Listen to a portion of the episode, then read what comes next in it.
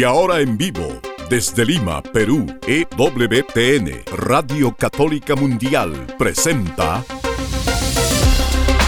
Más que Noticias, un programa informativo que analiza desde una visión de la fe los acontecimientos sociales, políticos y económicos más importantes de Latinoamérica, el Vaticano y el mundo. Más que noticias, respuestas a las interrogantes de los temas más actuales y la manera correcta de interpretarlos a la luz de la fe. Vidas ejemplares, actualidad del Vaticano, defensa de la vida, apologética, doctrina social de la Iglesia, devociones y mucho más. Esto es Más que Noticias. Comenzamos el programa. Amigos, bienvenidos. Les habla Guillermo Montezuma. Qué bueno que nos encontremos con ustedes nuevamente. Les aviso que Eddie ya está pronto para incorporarse al programa. No será hoy día, parece que ha de ser mañana, Dios mediante. Ya está en camino de Estados Unidos a Lima y estamos contentos, contentos, pero no sin antes volver a mirar esta realidad que es el mundo, la iglesia, lo que nos hace llenar de esperanzas, como también lo que nos produce cierto pesar, recordando siempre como marco de fondo ese llamado de Cristo después de haber pasado 30 años en silencio, dijo, convertíos y creed en el Evangelio. Con eso comenzó su predicación luego de largos años de silencio pues comienza con ello y por ello quisiera tomar unas líneas del el Papa San Juan Pablo II en esta carta, como les digo, y la he recomendado muchas veces, que se llama La Redemptoris Missio sobre la permanente validez del mandato misionero, que nos enseña tantas cosas con tanta sabiduría, que dice así en el número 46, el anuncio de la palabra de Dios tiende a la conversión cristiana, es decir, a la adhesión plena y sincera a Cristo y a su Evangelio mediante la fe. La conversión expresa desde el principio con una fe total y radical que no pone límites ni obstáculos al don de Dios. Al mismo tiempo, sin embargo, determina un proceso dinámico y permanente que dura toda la existencia, exigiendo un esfuerzo continuo por pasar de la vida, según la carne, a la vida, según el Espíritu Santo. Qué importante es que entendamos, amigos, no, yo ya soy cristiano, ya me bauticé, no, ya te bauticé, no, yo ya fui a un retiro y me convertí. No, yo ya, ya soy cristiano, no, es un proceso dinámico, es un proceso de adhesión a esa palabra de Dios y a esa persona que es Jesucristo, que nos invita a un cambio de vida. Si nosotros escucháramos esa voz del Señor y le hiciéramos caso, seguramente nuestro mundo sería diferente. El mundo no hace caso a Dios, le da las espaldas a Dios y por eso es que anda patas arriba. Quizá para usar una palabra un poco simplona y vulgar, las cosas no andan bien y estamos ahora muy preocupados en la presencia de esta pequeña niña de ocho meses que hasta anoche había unas probabilidades altísimas de que pueda viajar a Roma, al bambino Jesús, para ser tratada, esta niña británica a la cual le han dado la nacionalidad italiana, y hay intereses de que pueda viajar a un sitio donde la van a intentar salvar, este, y el embajador eh, de Italia en Inglaterra iba a ser el tutor legal que la acompañaría, pero otra nota en la mañana nos sorprende sobre que la justicia británica ha ordenado desconectar hoy a las 2 de la tarde hora de esta nación el soporte vital a esta niña Indy Gregory, cosa que en verdad nos desgarra el alma, sentimos una profunda pena y rogamos a Dios para que haga entrar en razón a estas personas que no, no haríamos eso con un hijo que, al cual amáramos. Y las razones son absurdas, son ilógicas, son descabelladas, es porque podría hacerle daño el que pueda perjudicar un viaje a esta niña cuando lo que van a hacer es quitarle la vida. Sinceramente, deja mucho que desear esta nación, este pueblo, esta justicia británica, y desde cualquier parte del planeta podemos gritar que es una injusticia lo que están haciendo. Y miramos también la realidad de los niños que han sido eh, reunidos con el Papa. Han sido varios miles de niños que se han encontrado, alrededor de unos 7.000 niños en el aula Pablo VI. Y vamos a darle algunos detalles de lo que ha sido este encuentro con el Papa, una entrevista que ha tenido. Como también contarles que en breve estaremos conectados con Rubén Encián, quien ha tenido varias producciones con EWTN para hacer películas hermosas sobre la vida de los santos peruanos, Santa Rosa, San Martín, Santo Toribio, Mogrovejo, y esta vez ha hecho una película que ayer ha concitado la atención de una provincia en el Perú, que es eh, la provincia de Arequipa, sobre la beata Sorana de los Ángeles Monteagudo, que San Juan Pablo II llevara a los altares, pues es primera vez que se hace una, biografía de esta santa y vamos a entrevistarlo después de la pausa. Mientras tanto, también contarles que palabras muy fuertes de quien es el nuncio en Alemania, que ha llamado a los sacerdotes a enseñar la verdad y a vivir conforme a ella. Palabras de Monseñor Nicole Terovich, es el nuncio del Papa, es un arzobispo, es el nuncio del Papa en Alemania, que ha enseñado cosas muy fuertes y graves en torno a lo que tiene que ser la vida de predicación y apostólica de un pastor, y nos queda un poco en pena y todavía en desconcierto las enseñanzas del el nuevo encargado de la doctrina de la fe, el cardenal Víctor Manuel Fernández, que estaría diciendo que los transexuales pueden ser padrinos de bautismo y quienes estamos involucrados en esta catequesis constante de eh, dar formación a los que son padres y padrinos, simplemente decimos qué ha pasado la doctrina de la fe de ahora contradice a la doctrina de la fe y de la enseñanza de la iglesia por tanto tiempo, no, no podemos simplemente decir, ah, bueno, está bien que sean ahora los transexuales padrinos de bautismo, no porque despreciemos la persona de los que están padeciendo esta realidad, sino porque es una contradicción a todo lo que estamos enseñando. No estamos hablando de conversión, no estamos hablando de que Jesucristo nos viene a mostrar nuestra auténtica humanidad, para decir que ahora sí, normal, hay que cambiar las cosas. Es el momento de hablar la verdad y quien tiene palabras muy claras es el arzobispo de Pamplona, ya es un obispo que está en salida, pero ha dicho algo muy fuerte. Los ignorantes de la sana doctrina son propensos a torcer la escritura para su propia perdición. Vamos a comentarle esta nota interesantísima, como también se nos quedó en el, tintero, pues esta historia del padre Lauer, es un sacerdote que ha fallecido hace poco, tenía creo que 55 años, me parece que es el dato que nos da la información de Crisis Magazine, porque creo que es un testimonio de algo que tendríamos que hacer cada uno como laico, cada uno como hombre de fe, no, no siendo sacerdotes o de repente quien nos está escuchando es sacerdote, pues la historia cambia cuando una persona abre su corazón a la gracia de Dios y cambia el mundo, no solamente su vida, sino cambia su entorno. Vamos a comentarles Dios mediante esta noticia para cierre del programa, porque es una historia pequeña, pero importante, ocurrida en Cincinnati, en los Estados Unidos. Con estas notas y otras volvemos entonces en breve. No se muevan de EWTN, Radio Católica Mundial. Enseguida regresamos con Más que Noticias. ¿Te perdiste tu programa favorito de Radio Católica Mundial? No hay problema. Ahora nuestra programación está disponible siempre y a tu conveniencia en formato podcast. Visita nuestra central de podcast en ewtn.com, diagonal es, diagonal radio y busca la opción podcast o también en Apple Podcast o Spotify. Y no te retires de Radio Católica Mundial porque la fiesta sigue. Descarga nuestra app de EWTN en tu celular, donde podrás disfrutar de toda nuestra programación en vivo de radio y televisión, además de podcast, noticias y la Biblia. Descárgala gratis en Google Play Store y Apple App Store.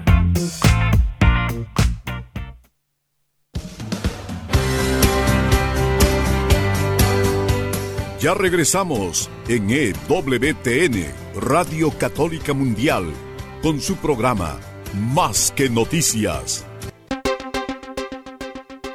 Bien amigos, creo que ya está en la línea Rubén Encián, quien es el productor de una película que ha concitado de pronto la atención de una provincia entera en Arequipa. Ha sido presentada una obra sobre una santa, bueno, todavía no es santa, es la Beata Sorana de los Ángeles Monteagudo, quien fuera elevado pues a los altares por el Papa San Juan Pablo II en la visita que tuviéramos aquí con él, con este hombre maravilloso para la iglesia y esta vez es la primera película que se hace sobre ella. Tengo entendido, Rubén, bienvenido al programa. Queremos sacarte algunas preguntas sobre el título de la obra, qué es lo que ha ocurrido en Arequipa con la presentación. Cuéntanos un poco, Rubén, sobre esto que está aconteciendo en Arequipa en torno a la figura de la Beata Sorana de los Ángeles. Bienvenido. Guillermito, es un gusto hablar contigo, hermano, un gusto poder comunicarte eh, contigo a través de, de WTN Radio. Un saludo a todos los radioescuchas. Y sí, gracias a Dios, hace dos días tuvimos el avant premier en el histórico monasterio de Santa Catalina de Arequipa, un monasterio de vida contemplativa que tiene más de tres siglos en pie y que todavía sigue albergando flores de santidad que son las religiosas de vida contemplativa, que son 15 y que siguen pues dando eh, esta oración contemplativa en la ciudad de Arequipa, en el centro de Arequipa. El monasterio de Santa Catalina es el lugar turístico visitado más importante del Perú después de Machu Picchu. Entonces es un lugar importantísimo donde todavía las monjitas siguen viviendo tras esos claustros donde vivió esta beata equipeña en el siglo XVI, eh, XVII en Arequipa, en el Perú. Y es la segunda película que se hace. Eh, se hizo una película años atrás eh, del director arequipeño Barrera y nosotros lo que hemos hecho es un documental histórico religioso que cuenta con escenas ficcionadas, con actores, entrevistas expertos y algo muy importante que está basado en el libro Bienhechora de las Almas del investigador, escritor y periodista Dante Segarra, que ha investigado a la Beata por más de 50 años y además ha recibido gracias de la Beata a, don Dante, el cual la llama madrina, se comunica con ella como madrina cada vez que le quiere pedir una gracia, eh, Guillermito te quiero preguntar cuál es el título de esta obra y qué es lo que está buscando resaltar.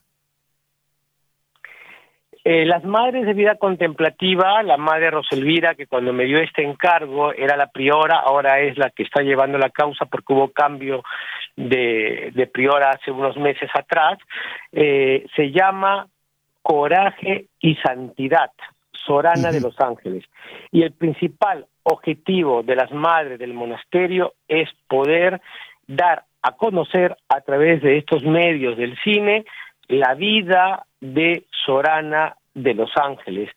Además, poder seguir incentivando para que la gente la conozca y pueda llegar muy pronto a los altares, ya que ella es beata y como tú lo habías mencionado, fue beatificada por San Juan Pablo II y estamos esperando el segundo milagro, aunque en este documental histórico religioso yo he tenido eh, eh, eh, el honor y el gusto y la bendición de entrevistar a siete personas que han recibido gracias y favores de Sorana y que perfectamente seguro las madres estarán gestionando a ver cuál de estos milagros se puede llevar para el Vaticano, ¿no? Eh, porque son eh, milagros actuales, inclusive un milagro se dio en la época del COVID.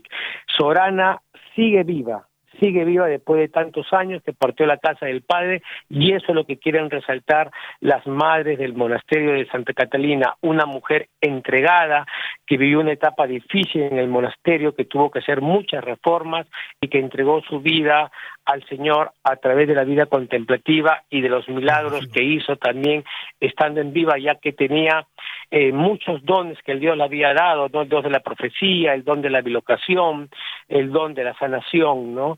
Entonces es una historia muy bonita que nos sumerge, nos sumerge en estos siglos y ojalá tengamos pues la sexta santa, el sexto santo eh, peruano, ¿no? Eh, eh en, en, en, el mundo, Para la gloria de Dios, por supuesto. preceden a Sorana.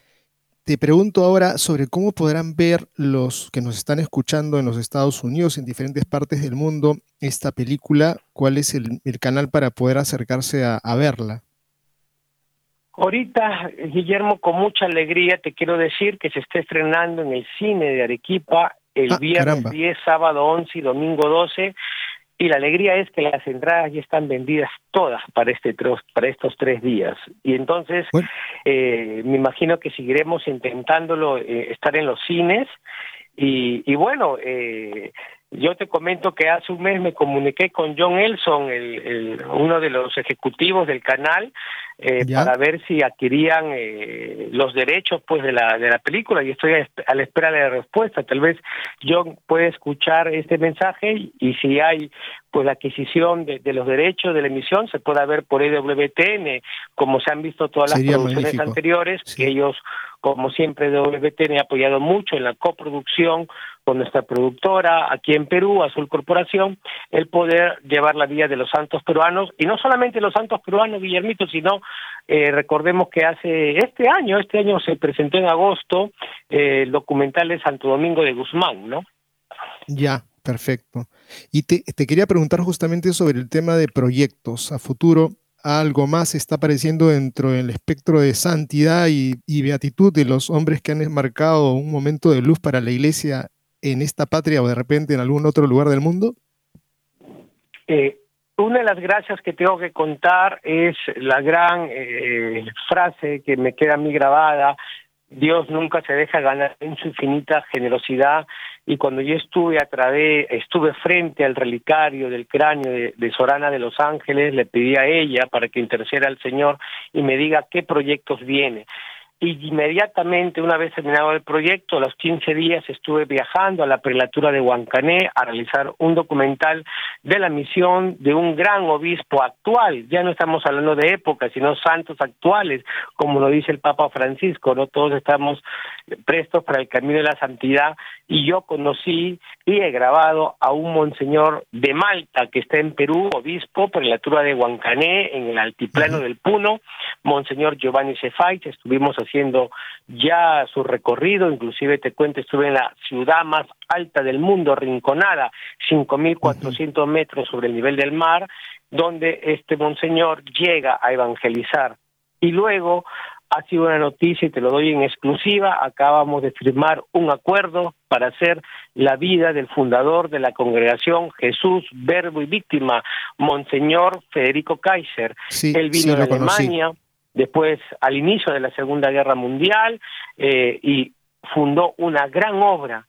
Quiero contarles al público que mucha gente sabe en la actualidad y no podemos negarlo, que hay muy pocas vocaciones, que hay monasterios de vida contemplativa y activa que se están quedando sin religiosas. Pero la noticia buena, Guillermo, y tú las conoces a ellas también, y creo que has conocido a Monseñor Federico Kaiser porque es actual, son 500 religiosas en todo el mundo en Cuba, están en Chile, Argentina, Uruguay, Paraguay, Bolivia y en Perú. Y no es que estén en las ciudades, ellas tienen el lema, donde no hay sacerdote, están ellas preparando el camino y tienen unas gracias muy especiales y talentos.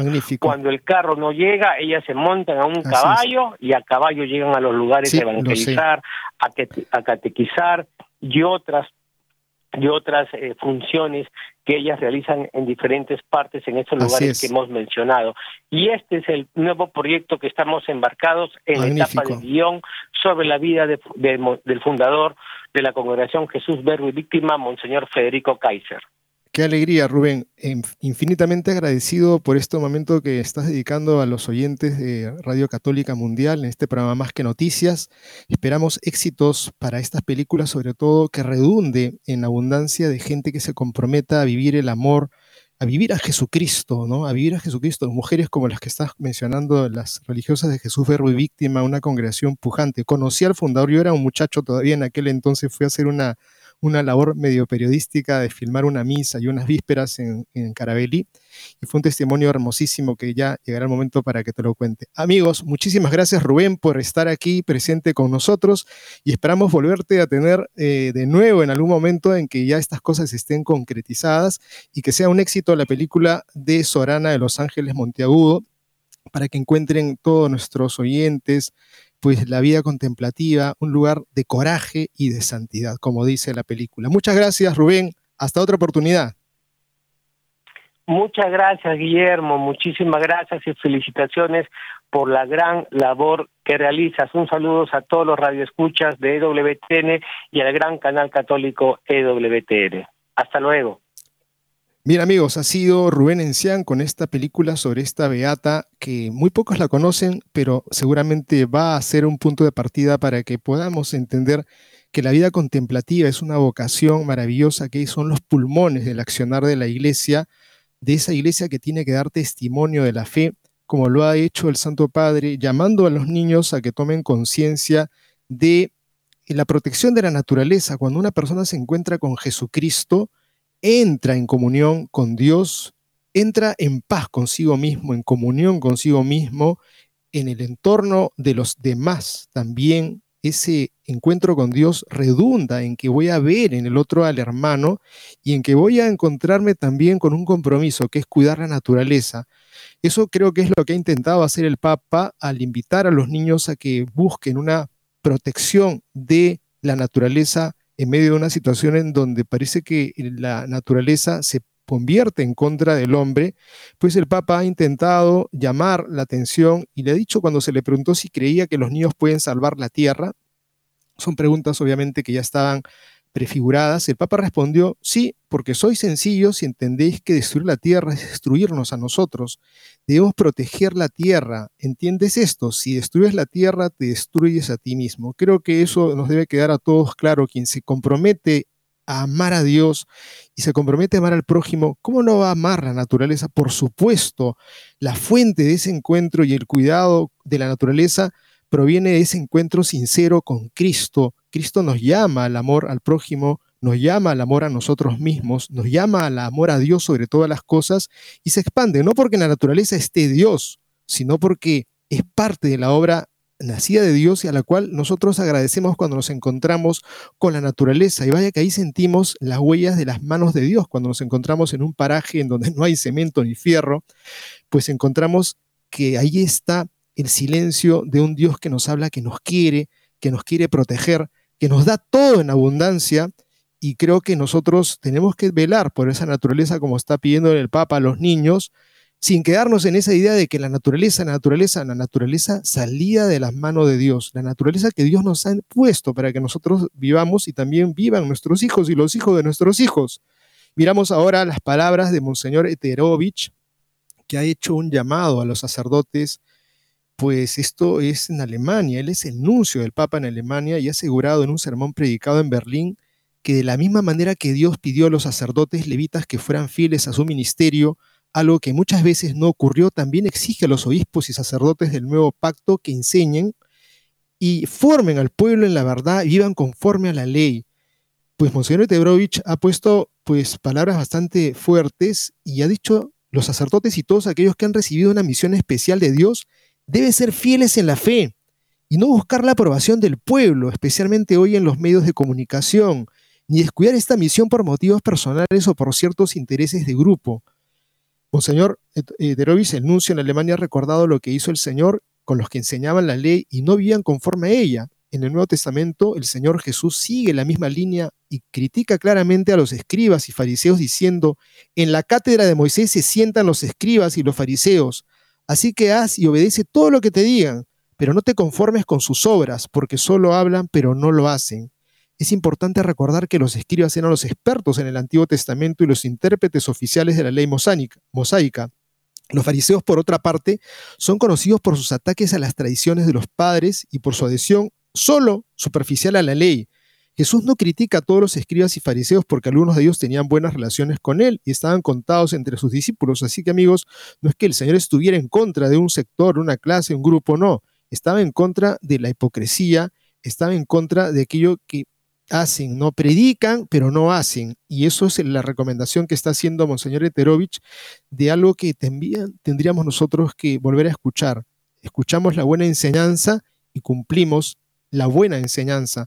Pero si a veces miramos el ejemplo de quienes enseñan, pues a veces no hay coherencia, eso da mucha pena, como también da mucha pena esta noticia sobre lo que ha sido las palabras de quien es ahora el encargado, el prefecto del dicasterio para la doctrina de la fe, el cardenal Víctor Manuel Fernández, que ha respondido a una carta de Monseñor José Negri, mencionábamos ayer el obispo de Santo Amaro en Brasil, que contenía algunas preguntas sobre la posible participación en los sacramentos del bautismo y del matrimonio por parte de personas transexuales. La respuesta del purpurado argentino ha sido que sí pueden, lo cual contradice expresamente lo enseñado por la Iglesia hasta ahora. A diferencia de lo indicado por la Congregación para la Doctrina y la Fe en anteriores ocasiones, el ahora dicasterio encargado de velar por la doctrina y la moral ha dado vía libre a la posibilidad de que los transexuales y los homosexuales sean padrinos de bautismo. Pues en el año 2015, el obispo de Cádiz, Monseñor Rafael Sornosa, consultó a la doctrina y la fe sobre la posibilidad de admitir como padrino de bautismo a una persona transexual y recibió esta respuesta. Sobre este particular le comunico la imposibilidad de que se le admita. El mismo comportamiento transexual revela de manera pública una actitud opuesta a la exigencia moral de resolver el propio problema de identidad sexual según la verdad del propio sexo. Por tanto, resulta evidente que esta persona no posee el requisito de llevar una vida conforme a la fe y al cargo de padrino, canon del Código de Derecho Canónico 874, inciso 3, no pudiendo por tanto ser admitido al cargo ni de madrina ni de padrino. No se ve en ello una discriminación, sino solamente el reconocimiento de una objetiva falta de los requisitos que por su naturaleza son necesarios para asumir la responsabilidad eclesial de ser padrinos. Entonces, ser testigo de un matrimonio, de un bautizo, de cualquier, por supuesto que cualquier persona puede serlo, pero en el caso del padrinazgo, la comprensión que tiene la iglesia y que hemos tenido todos los catequistas y que hemos tenido todos en la iglesia es que es alguien que tiene que tener esa solvencia, no económica. A veces algunos dicen, buscan, quiero a este padrino porque es el que va a hacerme el soporte económico. Esa es un una pésima elección. Buscar a aquella persona que va a mostrarle el camino de la fe y que se compromete con los padres en esa decisión que han tomado ellos de educar a los niños en la fe. Podría ser que no haya un padre que quiera el bautismo, pero si hay uno de ellos, o el padre o la madre, y ese niño debe ser bautizado. Podría ser que no encuentre padrinos buenos, que no los hay, y el niño también sea bautizado. La iglesia recomienda que haya al menos uno. Si hay dos, que sean pues entonces acorde con lo que viene el compromiso y lo que significa las renuncias al mal y lo que es la profesión de la fe. Si no existe esas condiciones, uno puede decir, ¿no te vas a bautizar? No, simplemente no hay padrino acorde, como me ha pasado en alguna catequesis a mí, en donde me he acercado a esa persona y le he dicho, no puede ser padrino, no puede ser madrina. Y lo he consultado con el párroco y el párroco me dijo, Guillermo, confío en lo que tú me estás diciendo, esa persona es, inadecuada, es inapta para el, para. Pero el bautismo se puede hacer, por supuesto que se puede hacer. Nadie está diciendo que no se bautice, pero el padrino tiene que ser una persona que sea una persona que contribuya en el compromiso que hacen los padres de educarlos en la fe. Una persona transexual lo puede hacer. Nos parece que lo que está hablado y dicho en la iglesia por el año 2015 en torno a esa respuesta que da la iglesia contradice lo que ahora es la nueva postura de Monseñor Víctor Manuel Fernández, por quien tenemos que rezar también, por supuesto, tiene un cargo muy importante y está dando pasos que sinceramente dan mucho que pensar y por ello quisiera escuchar las palabras y compartirles estas palabras de Monseñor Francisco Pérez, el arzobispo de Pamplona, a quien pronto estará dejando este arzobispado navarro, que ha dedicado una carta pastoral para hablar sobre la sana doctrina. Amigos, escuchen esto. En el proceso de la vida cristiana, y sabiendo que estamos rodeados de muchas ideologías que se autoproclaman enseñanzas para el bien del progreso sociocultural, y no hay mejor respuesta que huir de sus proclamas y advertir a los ingenuos que no sigan por el camino de tales propuestas, comienza diciendo el prelado Navarro. Francisco Pérez escribe que no cabe duda que es muy conveniente fomentar la sana doctrina y ya desde muy pequeños. De ahí que el Papa Juan Pablo II lo decía al hablar de los catequesis. Los catequistas se abstendrán de turbar el espíritu de los niños y de los jóvenes en esta etapa de sus catequesis, con teorías extrañas, problemas inútiles o discusiones estériles, muchas veces fustigadas por San Pablo en sus cartas. Esto está en la Catequesis Tradente, lo escribía Juan Pablo II. Este método de educación ha de tenerse muy presente desde los años primeros en aquellos que inician su formación. Con gran calidad, Pérez González, el arzobispo de Pamplona, se muestra partidario de por el bien de los alumnos, no debe tenerse miedo en amonestar a los falsos doctores o al menos advertir a los que se están formando de los falsos profetas que inoculan teorías nocivas. Se requiere mucha paciencia, pero que se note que se está convencido de aquellos argumentos que se exponen. No hay mejor doctrina que el testimonio y las ideas claras. Por ello insiste en que es importante proclamar con alegría que creemos en un Dios que nos ha salvado y vive entre nosotros porque ha resucitado. Esta es la buena noticia que hemos de anunciar sin complejos y a sabiendas que muchos harán oídos sordos ante la propuesta. Amigos, sigue esta nota que vamos a volver sobre luego de la pausa y esperamos que en verdad nos motive a todos a que busquemos la sana doctrina enseñada por valientes pastores que a Dios gracias tenemos en la iglesia aún en medio de otro tanto de personas que están en el cargo de pastores pero parecen lobos. Volvemos entonces en breve. No se muevan de EWTN, Radio Católica Mundial. Enseguida regresamos con Más que Noticias.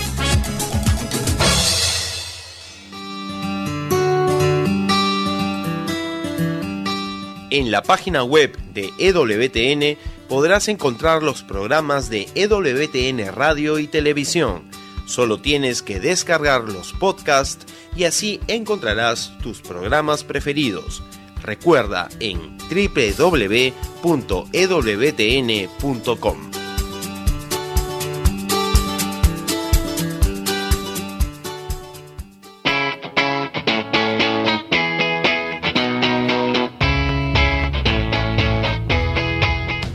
Te invitamos a que visites la página web de Asiprensa, www.asiprensa.com, donde encontrarás todas las noticias y actualidad de la Iglesia en el mundo. No lo olvides, www.asiprensa.com.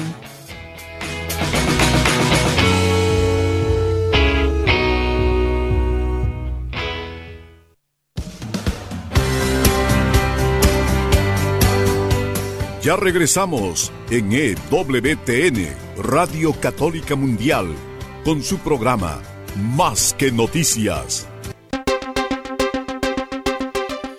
Bien amigos, volvemos con el arzobispo de Pamplona, que tiene ideas importantes para nosotros en torno a lo que es la fidelidad, la adhesión al Señor Jesucristo y de parte de quienes tienen la autoridad para enseñar la verdad y quienes tienen y que nos ponemos a veces nosotros al frente para escucharla y para cuestionar si es que pensamos y decimos, este señor está enseñando cosas contrarias a la fe. El arzobispo de Pamplona afirma que la sana doctrina es importante porque lo que creemos afecta a lo que hacemos, ya que existe una correlación directa entre lo que pensamos y cómo actuamos. Esta sana doctrina nos hace discernir dónde está el bien y dónde se alberga el mal. En una lista de pecados que enumera la Biblia, se mencionan todos los que van contra los diez mandamientos, pero hay uno que repugna, la mentira. Debemos verificar la verdad en un mundo de mentira. La verdadera enseñanza promueve la verdad y la justicia. El pecado, que es la cizaña, florece cuando se opone a la sana doctrina. La mejor manera de distinguir la verdad de la mentira es saber cuál es la verdad, agrega Francisco Pérez. Acaba la misiva haciendo hincapié en que la doctrina sana o saludable proporciona un patrón que, si se sigue, promete una herencia valiosa que debe ser valorada en esta generación y en las futuras generaciones y transmitida fielmente hace posible que el testimonio, y ahí lo vemos en los santos, que armonizan la vida y la hacen más afable y agradable. Y eso me hace recordar las palabras de Monseñor Cordilione, ¿no? Lo católico, lo católico, lo católico, ahí se encuentra la belleza, ahí se encuentra la armonía, ahí se encuentra el orden, ahí porque está depositándose el mensaje de Jesucristo sin retoques, sin maquillajes, auténtico, fuerte, claro, valiente, que atrae a la juventud, que atrae a los que dicen yo quiero ser auténtico, yo quiero colaborar con Dios. Y en cambio, los amigos, esa palabra difusa, confusa, que parece un coqueteo con el pecado y con el mal, sin duda produce mucho, mucho mal. Dice Monseñor eh, eh, Fernández lo siguiente, eh, perdón, es Monseñor Fernández no, sino estamos hablando de Francisco Pérez. El testimonio se convierte en bandera del auténtico humanismo, puesto que preserva intacto el mensaje de Jesucristo que ha venido para sanar el corazón humano de su egoísmo y de su fragilidad. Los ignorantes de la sana doctrina son propensos a torcer la escritura para su propia perdición. Segunda de Pedro 3:16. No está inventándose, Monseñor, este, Francisco Pérez, esto está en la Sagrada Escritura. Los ignorantes de la sana doctrina son propensos a torcer la escritura para su propia perdición. De ahí que la hemos de preservar intacta, que nunca nos alejemos de la sincera fidelidad a Cristo. Segunda de Corintios 11:3. Es un gran regalo que hemos recibido y hemos de compartir con los demás, concluye Monseñor Pérez González. Creo, amigos, que debe ser un mensaje de renovación. Nosotros tenemos que buscar la verdad, no esperar que nos la pongan en internet, sino tratar de buscarla en nuestra vida interior, en la oración. De repente también en el Internet, por supuesto que sí, si ahí podemos poner la Biblia o podemos poner el Evangelio cada día, o podemos nutrirnos de las buenas noticias que son fundadas y de gente de buena voluntad que quiere mostrar el camino valiente y exigente, pues podemos encontrarla y tenemos que vivirla y llamar a nuestros sacerdotes, a nuestros obispos, amigos, de repente que lo tengamos por ahí, Padre, encontré esto que te puede servir.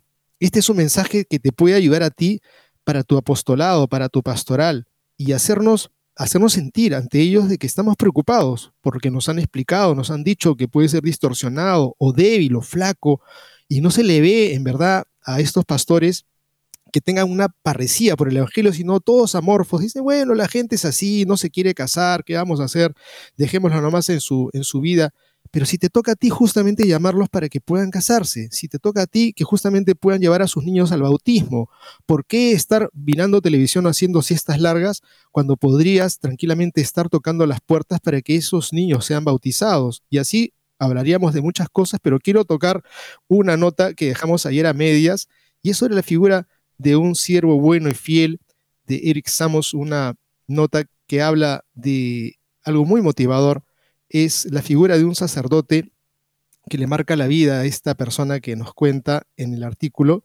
Y bueno, voy a, voy a buscar el punto preciso para no hacerla tan extensa, pero hablaba él de una situación de verdad muy difícil que se vive en la iglesia, de confusión, de división, de que las cosas no marchan bien. No, pues sí, bueno, ya cerremos el kiosco, cerremos la tienda, vámonos porque acá no hay nada que hacer. Por supuesto que hay mucho que hacer. Y, y, esto puede estar escuchando un sacerdote que dice, bueno, mis hermanos, mis superiores están peleados unos con otros, este, o mi familia anda por aquí, por allá, yo ya, ¿qué voy a hacer? Simplemente viviré mi vida y comeré hasta que me llegue la hora de la muerte. Bueno, miremos ahora qué cuenta Eric Samos sobre el padre Lauer, era un sacerdote dinámico y carismático, apasionado por la evangelización fundó Presentation Ministries, una asociación de laicos dependientes de la Arquidiócesis de Cincinnati, así como una comunidad religiosa, sacerdotes y hermanas llamadas hermanos y padres de Pentecostés. Dice acá, me encontré por primera vez con el padre Lauer, poco después decidió hacerse, este señor decidió hacerse católico a principios de la década de 1990, después de leer su un pan, un cuerpo, que incluía breves meditaciones sobre lecturas de la misa cada día. Para alguien que recién estaba aprendiendo lo que significaba ser católico y leer la Biblia como católico, encontré al padre Lauer. Los escritos de Lauer son extremadamente valiosos. También me encontré con el padre Lauer frente a una clínica de abortos. Un verano durante la universidad oraba semanalmente frente al Plan Parenthood local y a menudo veía al padre Lauer ahí orando y aconsejando a madres asustadas en embarazos en crisis. Cuando el padre Lauer fue nombrado párroco de Old St. Mary en 1998, la parroquia estaba al borde del cierre. Está ubicado en el barrio Over the Ring, en Cincinnati, que durante las décadas de 1980 y 1990 fue clasificada como uno de los barrios más peligrosos del país. La mayoría de la gente evitaría el vecindario si fuera posible por temor a robos de autos y otros actos de violencia. Sin embargo, Old St. Mary era una hermosa iglesia con una rica historia, una, en realidad es la iglesia más antigua de Cincinnati, pero casi nadie quería asistir a misa en un barrio así. En el 2001 la zona fue sede de disturbios raciales masivos. Durante el apogeo de estos disturbios, el padre Laure estaba fuera de Olsen Mary rezando el rosario por la protección de la iglesia y por las almas atribuladas que lo rodeaban. La iglesia resultó ilesa. Los disturbios ocurrieron durante la Semana Santa y el padre Lauer dijo a los feligreses que si asistían a la vigilia pascual de ese año, tendrían que pasar la noche en la iglesia por temor a la violencia nocturna. Algunas almas cordiales pasaron la noche con el padre Lauer en oración y celebrando la resurrección de nuestro Señor. Aquí hago un pequeño excursus. Amigos, ya viene pronto Navidad y dirán, oh, el momento más importante del año, tenemos que ir a misa ese día, sí, lindísimo que puedan ir ustedes a misa de gallo como se estila aquí hacia la medianoche, el día 24 y el día 25 también, ¿cómo no ir a misa? pero el momento más importante de la liturgia católica es la resurrección del Señor, la vigilia pascual, a la cual se menciona el padre Lauer, en que invitaba a sus feligreses a que estén y que quédense toda la noche, porque probablemente si hay violencia, entonces no podrían sino quedarse en oración, pues simplemente hacer esa llamada atención, la vigilia pascual, el momento más importante de la celebración católica, el momento más bello porque estamos celebrando la victoria de Cristo. Y vuelvo al texto nuevamente que dice, Padre Lauer mantuvo en Old St. Mary, cuando tenía más sentido, al menos a los ojos del mundo, cerrarlo. Sin embargo, desde que el Padre, tras la muerte de Lauer, y probablemente debido al menos en parte a su intercesión, tanto el vecindario como la parroquia ahora están prosperando. Old St. Mary ha crecido significativamente en los últimos años y ahora es muy conocida en la zona por sus hermosas y reverentes liturgias con música increíble. La gente conduce desde toda el área metropolitana de Cincinnati para ser feligreses de Old St. Mary's, pero sin el padre, siendo fiel, Lauer durante sus días más oscuros, nada de esto existiría. Hoy, tantas almas impactadas por un sacerdote muerto hace mucho tiempo, pero fue fiel a Jesucristo. Así es como Dios sobre en medio de la crisis no a través de hombres poderosos o instituciones influyentes, sino a través de hombres y mujeres sencillos que le son fieles. Innumerables almas hoy están más cerca de Cristo gracias al Padre All Lover, incluyéndome a mí. Con eso termina esta, esta nota que simplemente se las menciono para que eh, ustedes puedan entender que algo tienen que hacer, por supuesto que sí, todos tenemos algo que hacer por el bien de este mundo, por el bien de esta ciudad, en donde de repente una más que otra está padeciendo violencia recrudecida, delincuencia, maltrato, y están tratando de ver fórmulas de cómo hacen, a ver si copian la fórmula de Bukele, a ver si copian la fórmula militar de tal o cual país, a ver si copian la fórmula policial de tal otra ciudad para poder controlar este desbande del demonio que está ocurriendo en daño y perjuicio de muchas personas inocentes, pues el gran tema, amigos, es el gran tema de la conversión, el gran tema es el gran tema de la fidelidad en lo sencillo. El gran tema es que podamos volver nosotros hacia Cristo de rodillas en la familia, orando permanentemente, insistentemente, y encontrar y dejar encontrar a ese Dios que se quiere meter en nuestras historias personales para poner nuestra cuota del gran cambio. El padre Lauer, por lo que cuenta esta narración de Eric Sammons, pues aparentemente lo ha logrado. De repente del cielo puede estar mirando que ese pueblo se ha pacificado que esas liturgias son hermosas, que congregan a muchísima gente. ¿Por qué? Porque se canta bello, porque se prepara una liturgia hermosa y no como lo que ocurre en esta infructuosa fórmula de aquellos que dicen vamos a hacer una nueva iglesia y vamos a hacer todas las cosas más simples y vamos a dejar pasar a todos y que cuando se abre de esa manera la puerta y se dice que todos pasan, pero a nadie sin pedirles la conversión del corazón, probablemente los primeros en irse van a ser los jóvenes. Esto es una farsa. Esto es una farsa porque acá no se ama a Dios y no se ama a la gente. Simplemente se le dice el club está abierto, entren y salgan cuando quieran y nadie necesita ningún cambio, pues esto termina siendo contraproducente. Por supuesto que sí, vaya los frutos que existen en, en las realidades en donde se vive esta ideología progresista, quizá que es el término más preciso que tendríamos que usar, el progresismo dentro de la iglesia que se convierte en una manga ancha que deja pasar y salir al diablo cuando quiere, porque simplemente se trata de convertir en autenticidad un evangelio que niega finalmente a Jesucristo y que lo pone en el baúl del olvido. Creo que es importante, amigos, que podamos mirar ahora otra nota en esto que queda del programa, y es eh, una España que ha conmemorado a sus mártires víctimas de la acción del demonio y de las ideas marxistas. Yo ayer mencionaba un poco algo de esto, que ocurre en el mundo por esta ideología marxista? Por supuesto que sí. Mucha gente se ha tragado el sapo pensando que si existe el mal es por culpa de un grupo de personas, por culpa de los ricos, por culpa de los blancos. Tremenda mentira y tremenda farsa. que ocurre el sufrimiento de la gente en el Perú y de los hombres indígenas porque hay un grupo de gente que tiene el poder. Eso es un asunto absolutamente falso. En parte tiene verdad, pero en una parte una gran mentira, porque esa discriminación y esos maltratos también ocurren dentro de los grupos indígenas, por decirles, o de los grupos pobres. Existe también gente que maltrata en esos ámbitos y entonces no es un tema de un grupo que se pone a otro, sino que es un tema del corazón. Ideologías que quieren decirnos, no, el problema del hombre es que tiene que vivir su sexualidad de todas maneras con las puertas más abiertas y que se desahogue porque el hombre no puede contener así su propia sexualidad. La ideología eh, de este psicoanálisis que se ha metido en la mente de muchos que dicen, no, el hombre tiene que liberarse de todas esas represiones sexuales. Freud, ¿no? También eso es una ideología que tenemos que poner en evidencia que es una estafa porque ha llevado a la destrucción de muchas vidas, de muchas familias y de nuestra sociedad, por supuesto, también.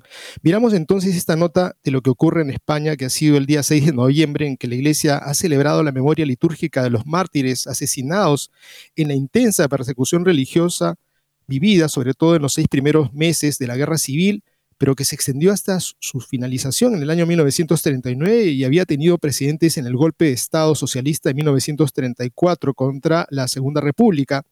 Pues vamos a entrar a esta nota tan interesante.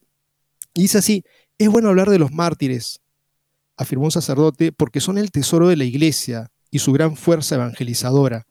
Del mismo modo que la primera evangelización se hizo sobre la sangre de los mártires, y por eso dijo Tertuliano, aquello de que la sangre de los mártires es semilla de cristianos. Hoy estamos en un momento de secularización avasalladora y la nueva evangelización o se hace sobre la sangre de los mártires o seguramente no habrá evangelización. En cuanto a las cifras, Madrid es la diócesis que en términos absolutos más mártires ha tenido en toda España aunque en términos relativos la más castigada fue Barbastro, donde fue asesinado el 90% del clero. Y hoy la arquidiócesis madrileña se contabilizan más de 400 sacerdotes diocesanos y casi 700 religiosos y religiosas como víctimas mortales del odio a la fe sin contar a los laicos. El total nacional suma no menos de 10.000 mártires. Ya son 1.523 los beatificados, el 80% de, de ellos entre julio y diciembre de 1936 y de ellos se conoce la cifra exacta de los sacerdotes diocesanos 4.235, un grupo mayor que el de los religiosos, aunque por el momento son más los religiosos beatificados. No es bueno decir que son mártires de la guerra civil, ojo, escuchen esto, porque son mártires de la persecución religiosa que tuvo lugar durante la guerra civil. Precisa un sacerdote feliciano, y de hecho no estaban en un bando o en otro, sino que eran ajenos a la guerra Enrique dice acá la nota, le pregunta sobre las motivaciones de una masacre tan intensa y cruel. Hay una razón fundamental básica que es teológica o espiritual. Cristo dijo, no he venido a traer paz sino guerra. Hay una confrontación entre la luz y las tinieblas.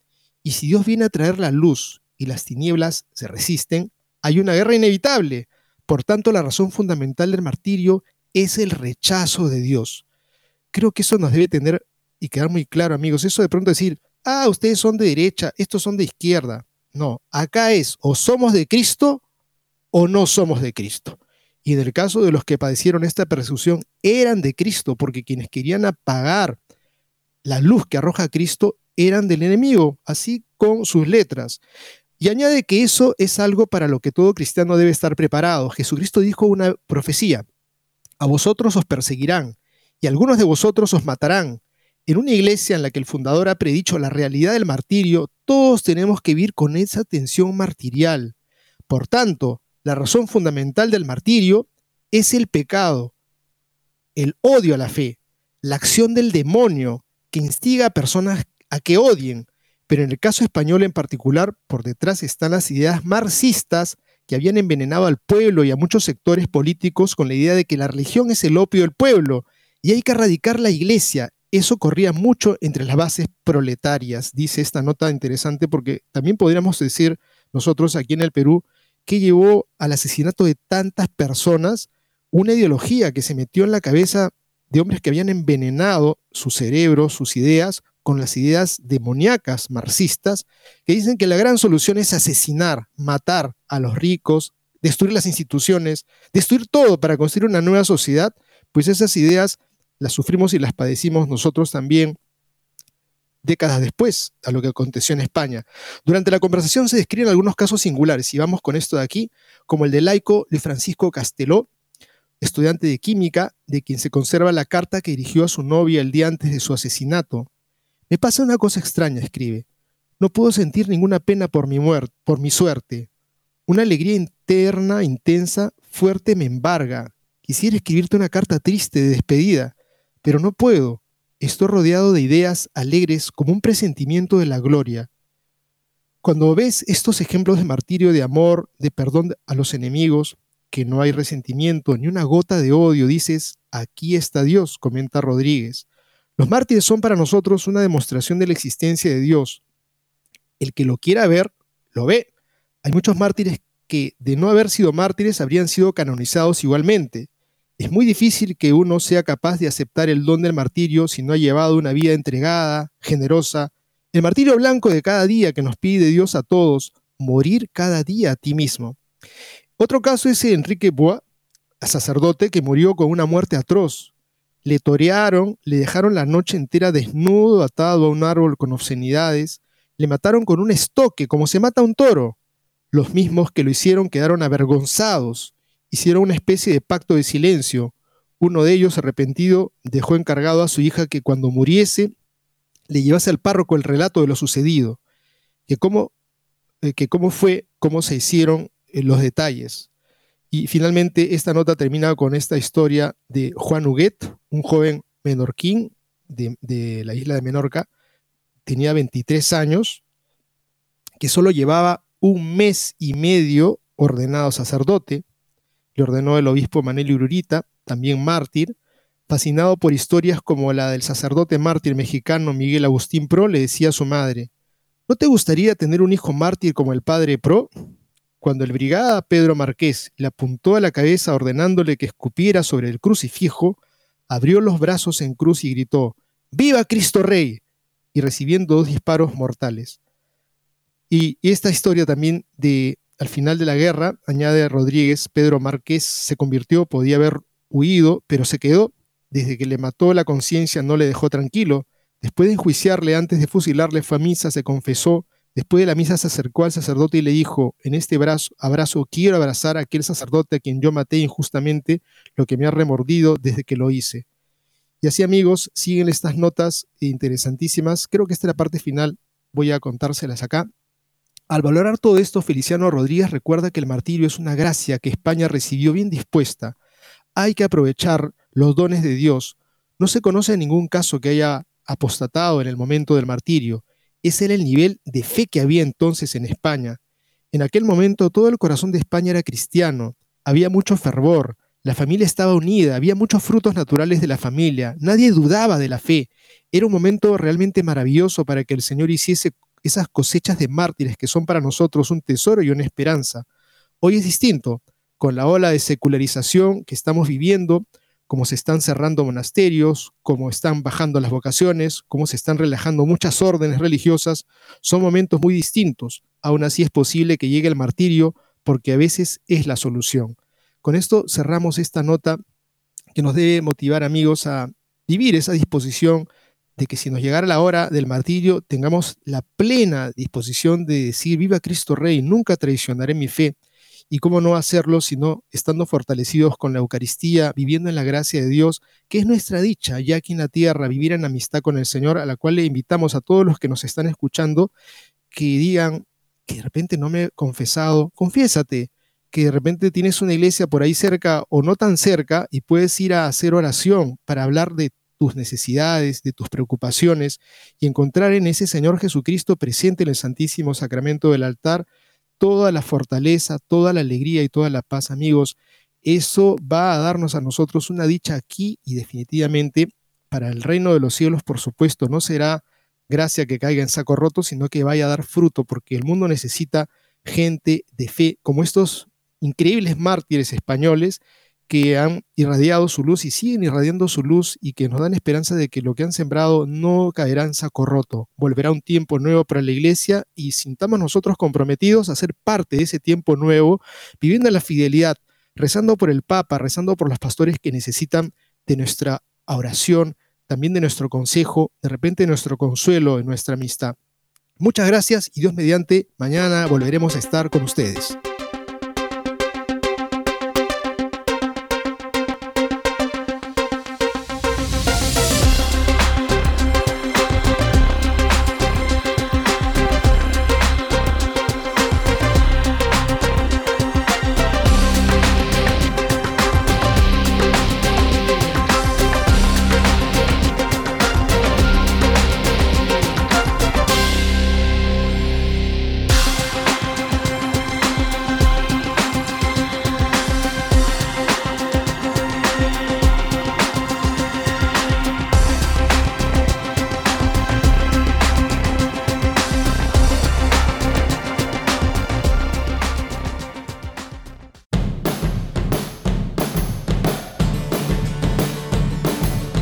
Descarga nuestra aplicación de EWTN a tu teléfono celular y podrás disfrutar de nuestra programación en vivo de radio y televisión completamente gratis.